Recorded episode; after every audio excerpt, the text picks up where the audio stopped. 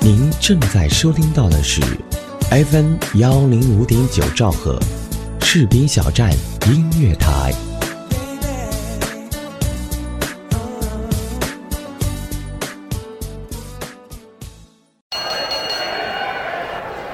哎呀，刚历史课，这老师讲的历史也太无聊了呀！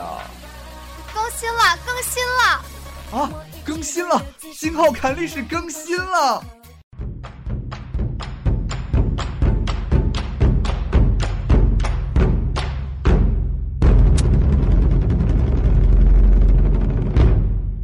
各位好，这里是 FM 幺零幺点七士兵小站音乐台，金浩侃历史。各位好，我是主播任金浩，人必时的人，任务的任，一个字儿啊，北京的金浩荡的浩。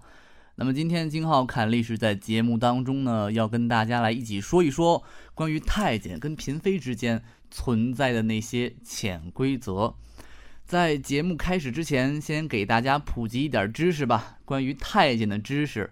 啊，太监的定义就不用我说了吧。一般来讲都知道，太监是指那种被阉割之后啊失去性能力的，在宫室之中服役的男性官员。那么我国呢，历代的太监当中啊，属明朝最多多少呢？十万。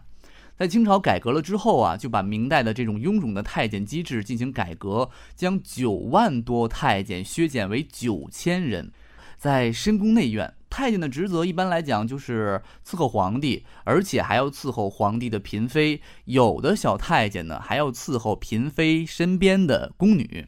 那么长此以往，太监伺候后宫嫔妃就逐渐形成了惊人的潜规则。那么今天金浩侃历史就要跟大家来一起聊一聊太监与嫔妃之间存在的那些潜规则。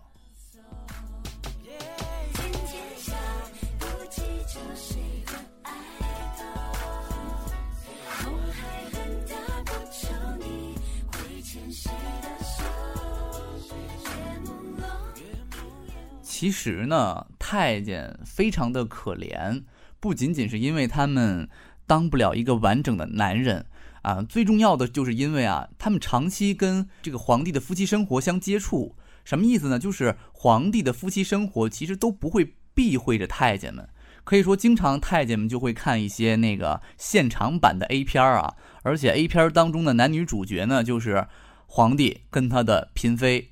所以由此以来，就对太监们产生了很大的刺激，啊，有人也认为啊，这可能就是太监娶妻的原因。可是从另一个角度来说，一年之中轮不到皇帝宠幸的嫔妃非常之多，所以敬氏太监常年都会受到这些嫔妃的尊敬。为什么呢？同时有一些太监也会借此机会对嫔妃做出一些不轨的行为。那为什么呢？啊，刚才说了一句为什么没有解答，现在解答一下啊。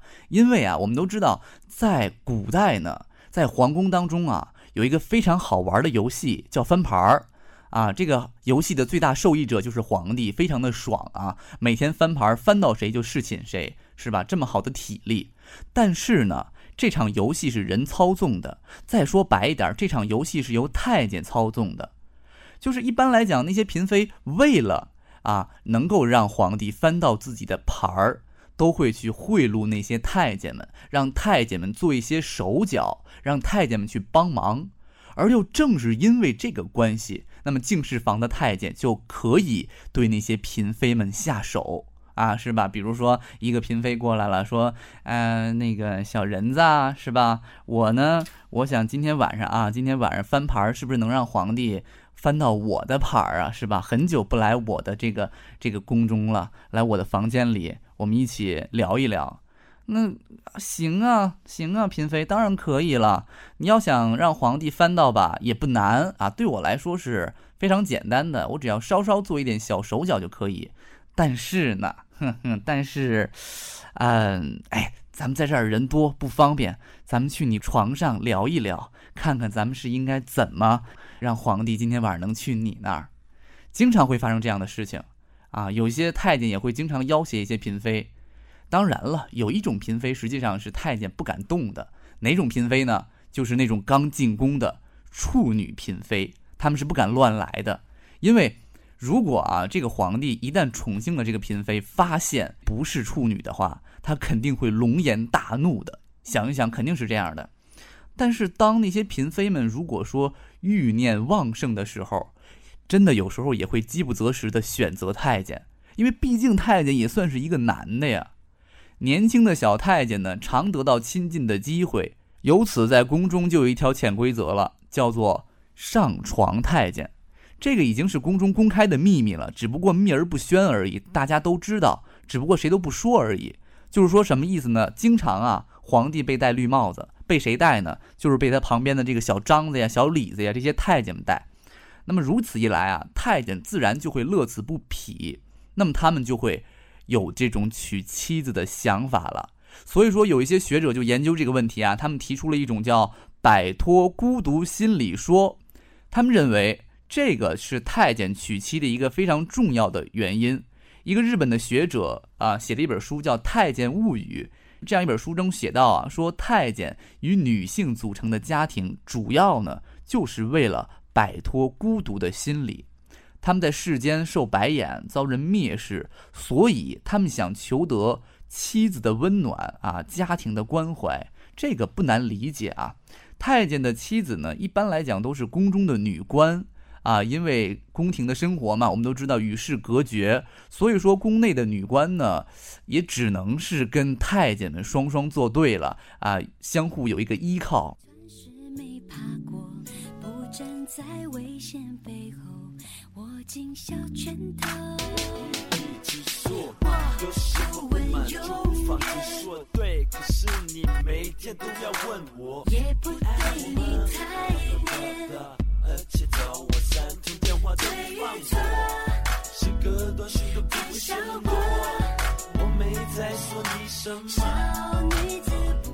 由于太监呢已经被阉割了，阉割之后啊，带来的不仅仅是身体上的变化，他们的心理也会产生极大的变化。呃，就再说白一点，他们就会产生一种变态的心理啊，他们的性格呢也不能用正常的观点去看待。因为他们已经失去了男性的味道和能力，但又不是女性，就非常的矛盾。所以说，他们的灵魂是扭曲的，他们的心灵是没有皈依的。因此呢，他们的性格是非常非常的不正常。他们会无缘无故的哭泣，会为一点小事儿而无故的发火，而发火的过程当中呢，又会突然之间火气全消，真的是喜怒无常。他们看到比自己强的人，就会摇尾乞怜。卑躬屈膝的过去迎合，又会表现出一种极强的自卑感和软弱性。那么，就是这种变态的性格呢，导致很多人不愿意跟他们做朋友。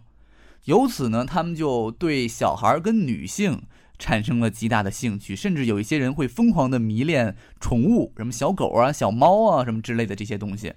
那么，因为他们孤独、失落，他们的心灵的空虚，使他们。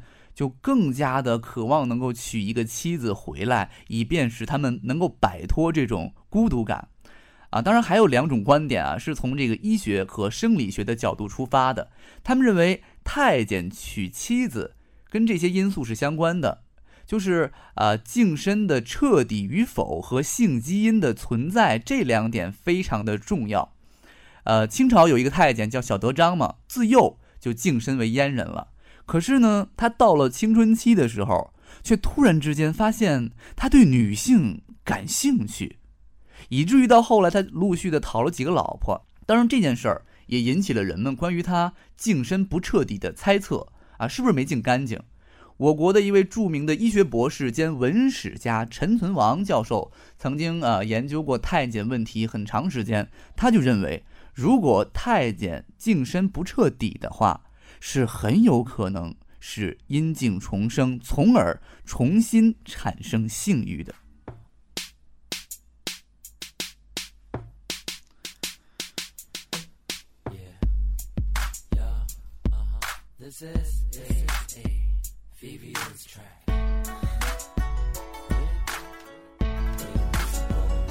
小女子若流水，清澈一看透。宫中的小太监呢，一般来讲啊，就是每三年要看一看，每五年呢再查一查，就看看是不是有秃肉长出。这个是宫廷里面的定制，但是宫廷里的事情不能简单的用常理去揣测啊。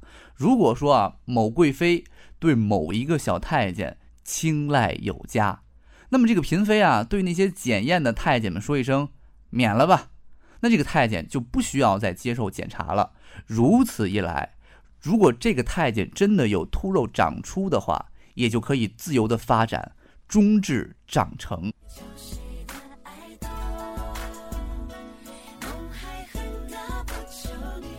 除此之外呢，有一些别有用心的人家啊，就很早就已经准备好了，想让自己的孩子日后送进宫当太监。这样的人在古代其实不算少数，有很多家庭非常非常困难的人呢，他们认为自己已经没有能力去抚养自个儿的孩子，怎么办呢？总是要让这个孩子好好的生存下去，就在这个孩子小的时候啊，把他们彻底阉割掉之后，送进宫当太监。所以说，呃，这些孩童呢，还在襁褓之中的时候，就已经接受到了手术，然后把他们的生殖器给切割掉，他们的生殖器也会慢慢的萎缩，天然的机能完全的毁灭掉。像这样的孩童太监，一般来讲呢，是因为他们也非常小，所以他们和年幼的太监跟公主一起嬉戏的机会就比较多。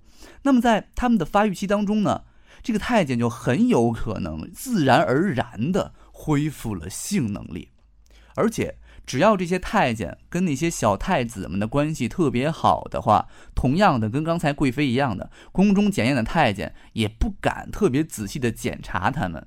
跟刚才的贵妃一样，如果小太子说一声啊免了吧，不用检查了，他们也不敢特别仔细的去看他们。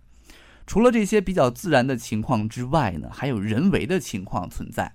就是在太监的阉割过程当中啊，是老太监带着那些发育不全的年轻人进了阉房进行手术。这种情况下，假如说动刀阉割的人受到了贿赂，那么新太监就很有可能不彻底的净身，也很有可能就会留着部分的阴茎，那么更有可能就会让这个阴茎有重生的可能性。同样的，入宫检验也是可以通过贿赂过关的。我国一个著名的太监叫做嫪毐，就是这个事例非常典型的一个代表。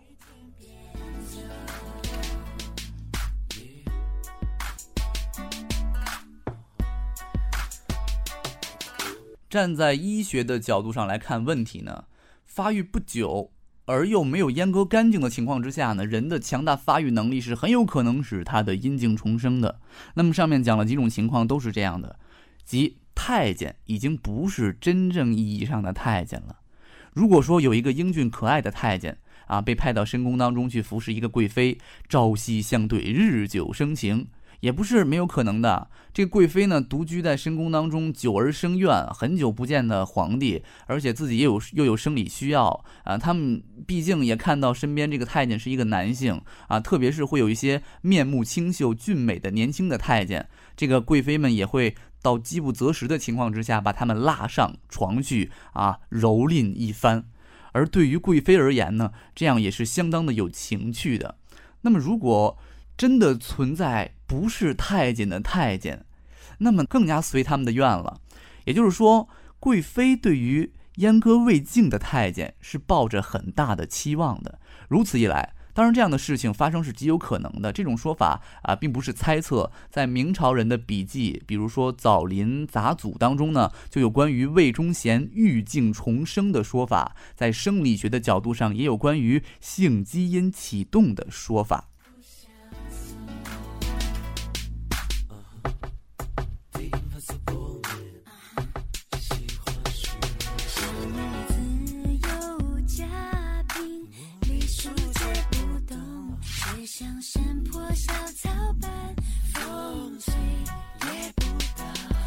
肩膀前进中都能生理学上这种性基因启动的说法被发现之后呢，啊，他们就为太监娶妻提供了一个独特的看法。这种看法就是，太监虽然已经是失去了男性的生殖器官，但他们仍然是一个男人。到了青春期，自然有接近女性的要求。也有他们的兴趣。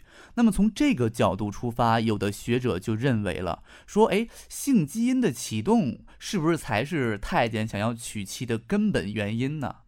当然了，关于这个太监娶妻的一些问题的说法呢，呃，似乎每一种学说都有自己的理由，包括刚才讲到了几个，一个就是他们可能是为了摆脱孤独的心理，一个也可能是因为他们没有阉割干净，从而呢使欲境重生，另外一个就是他们的性基因开始启动了，他们的阉割过后呢，他们的性基因还是存在的，所以说他们对异性还是有想法的。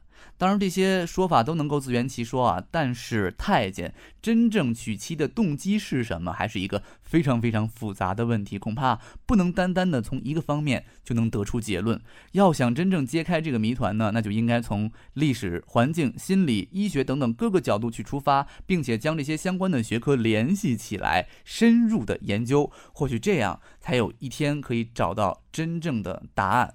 好了，今天这一期节目呢，讲了很多关于宫中的一些潜规则，比如说啊，这个想要获得皇帝宠信的贵妃，很有可能就会用献身的方式去贿赂太监；还有一种说法就是啊，很有可能在深宫深院的这些贵妃呢，也会饥不择食的去选择太监。而太监到底为什么会有娶妻想法？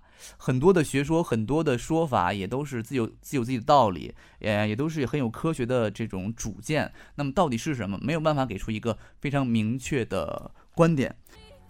想知道唐朝的武媚娘有几个男朋友？宫廷当中的太监跟嫔妃有哪些潜规则？宋朝的唐伯虎的真迹是否还存在？上海滩里的许文强和冯程程是杜撰还是真实存在？不要着急，听金浩侃历史。好了，这就是今天的这一期金浩侃历史，跟各位侃了一侃关于太监、关于嫔妃、关于宫廷当中的一些事情。当然了，如果各位。对这个题材不是很满意，或者你们有喜欢的题材的话，可以关注我的微博艾特人精号，人是人必时的人，任务的任，一个字儿，京是北京的京，浩是浩荡的浩，或者可以关注我的微信公众账号，同样是这三个字，把你们想听的历史题材告诉我，我去收集一些资料，就可以在节目当中为大家讲出来了。本节目责编子恒，监制浩然，主播任金浩，感谢您的收听，我们下期再见。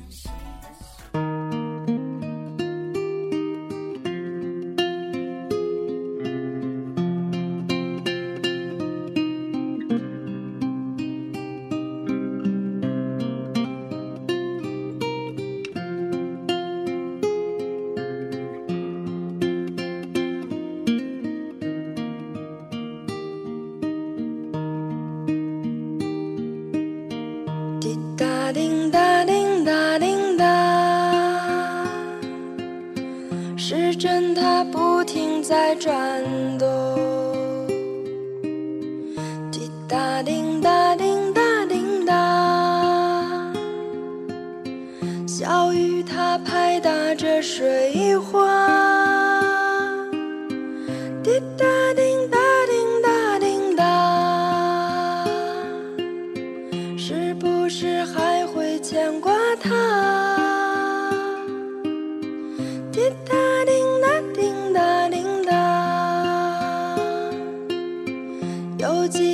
眼泪已落下。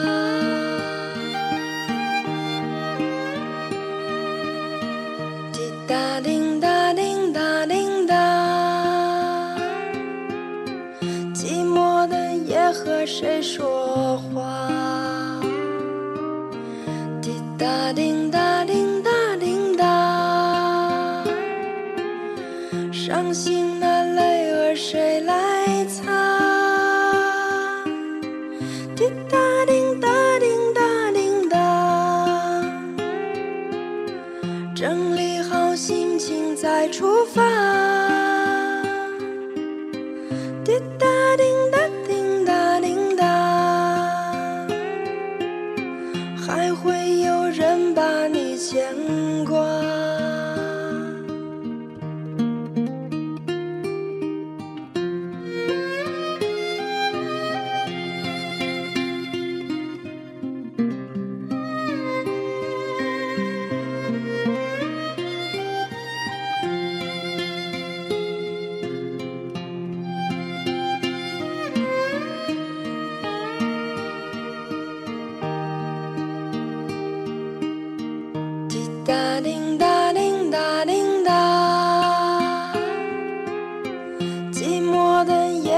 谁说